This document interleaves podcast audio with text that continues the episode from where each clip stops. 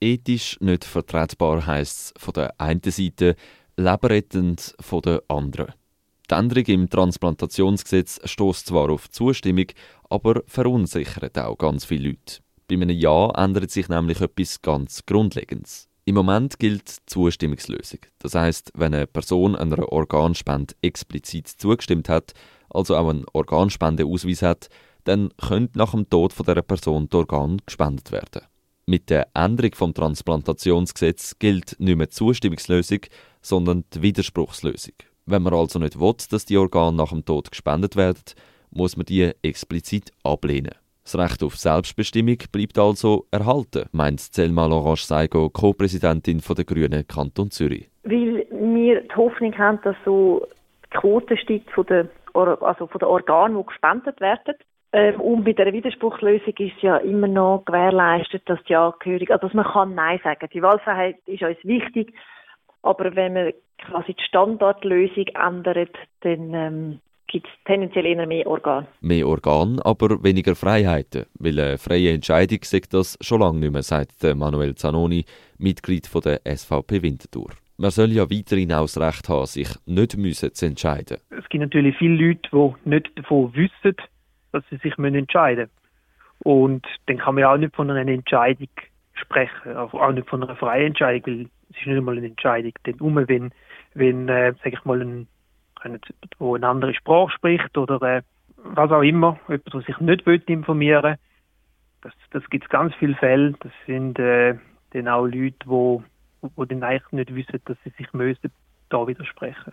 Und äh, darum von einer freien Entscheidung und selbstbestimmten Entscheidung zu schwätzen, ist da eigentlich ja, ein bisschen äh, weitergeholt. Faktisch, es fehlen lebensnotwendige Organe. Und das nicht unbedingt, weil es keine Leute hat, die sich einen Organspendenausweis würden zulegen Umfragen belegen, dass etwa 50 bis 80 Prozent der Befragten einer Organspende zustimmen. Das Problem sieht auch Manuel Zanoni und stimmt darum eher einer Informationskampagne zu. Es haben ja nicht ernsthaft die wirkliche Informationskampagne stattgefunden. Da hätte man eigentlich schon auch ein bisschen mehr können drin investieren.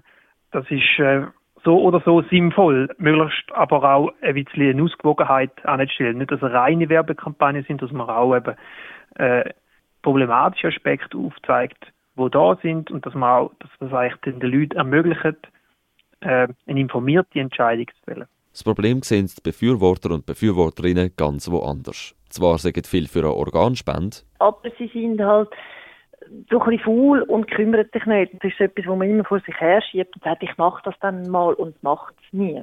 Und wenn es dann wirklich wichtig ist, dass man nicht Organ spendet, was ich übrigens eine völlig äh, legitime Haltung finde, dann kann man sich ja melden und das nicht machen. Ob man der Änderung im Transplantationsgesetz zustimmt oder nicht, ist dementsprechend sehr eine persönliche Frage. Eine, die ethisch fast nicht zu beantworten ist. Die GegnerInnen von dieser Widerspruchslösung schlagen einen anderen Weg ein. Sie befürworten das Erklärungsmodell. Wo man eigentlich die Leute immer wieder auffordert, zum Beispiel, wenn sie eine neue Idee machen alle zehn Jahre hat es noch irgendeinen Zettel oder eine Box, wo man das muss sozusagen ankreuzeln oder kann ankreuzeln.